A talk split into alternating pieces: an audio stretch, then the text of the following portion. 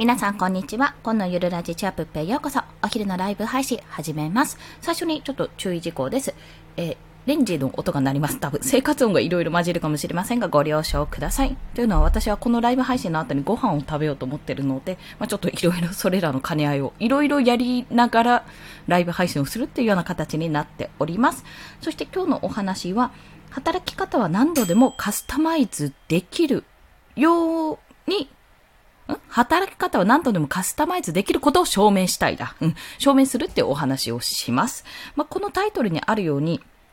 まあ、これは自分の、というか私自身が、これまあ証明するために始めたんだよなってことを思い出した話なんですけども、まあ今皆さんが行動していることとか、例えばブログやってるとか発信やってる、音声やってるでも何でもいいんですけども、フリーランスになるためにちょっと副業から始めてるとか、まあそんな形、何でもいいんですが、その行動っておそらく皆さんの中でもこういう風になりたいとか、自分はこういう働き方がしたいとか、こういう生活に憧れるとか、そういったなんかいろいろなりたい自分というか未来像を想像しながらやっているかと思います。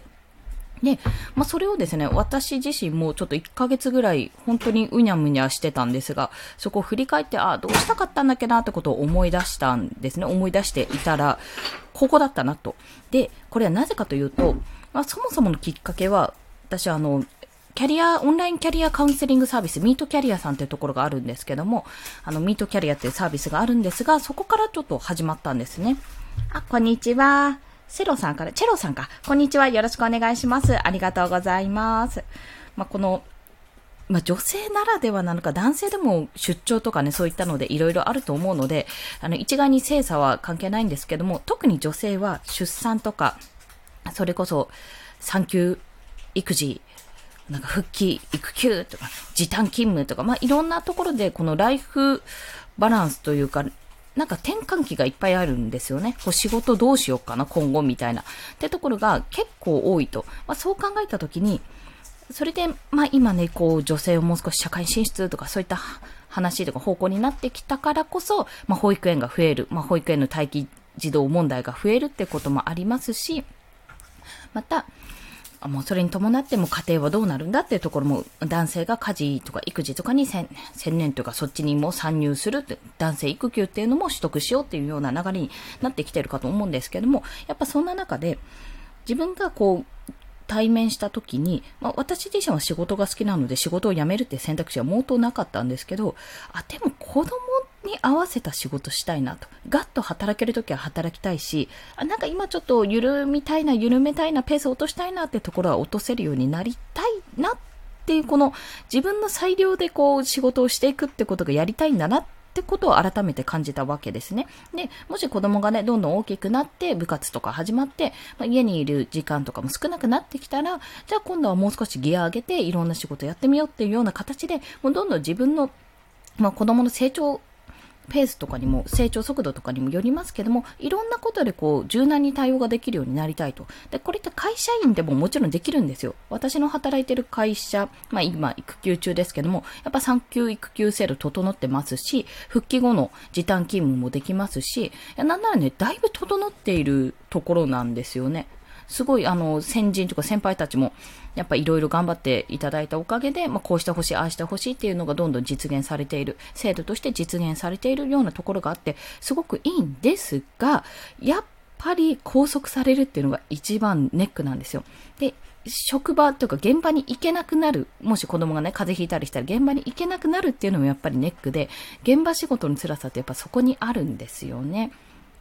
ってなると、やっぱそういうところで突然の風邪とか突然看病しながらやんなきゃいけないって時にも、じゃあそんな時にも、じゃあ家でカタカタカタカタできるような仕事を進められるような状況ってなんだろうってなった時に、まあそれと同時に、あの、リモートワークこのコロナが起こってリモートワークっていうのが普及しだしてようやくこうなんかあフリーランスってこんなこともできるんだって別に特別なスキルがなくてもこれからやれることがあってそこからつけることができるんだってことも判明したんですね。でそんな形で私自身がこう経験したことによって働き方をよう何度でもいろんな状況において変えられるカスタマイズできる。自分は例えば保育の現場をやりたいんだけども正直これを正社員でやるのはめちゃめちゃきついと。体が持たないってなった時に、じゃあどうやっていくかってところなんですよね。あ、ベイビーちゃんさんですね。こんにちは。よろしくお願いします。ありがとうございます。で、まあ、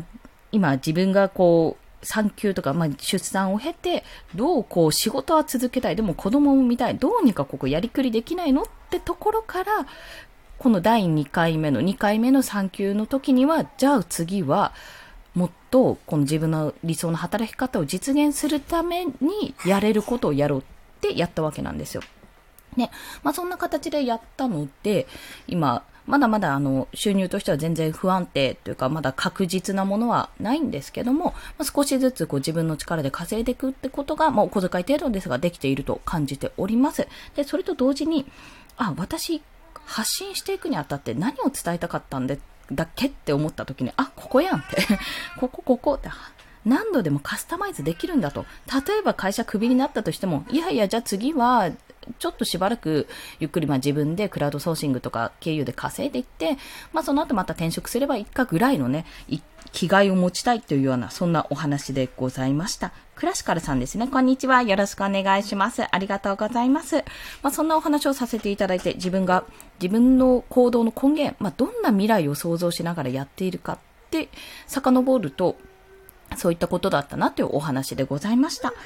リーさん、こんにちは。よろしくお願いします。ありがとうございます。まあ、そんな感じでですね、全然、あの、まあ、私の初子貫徹というか、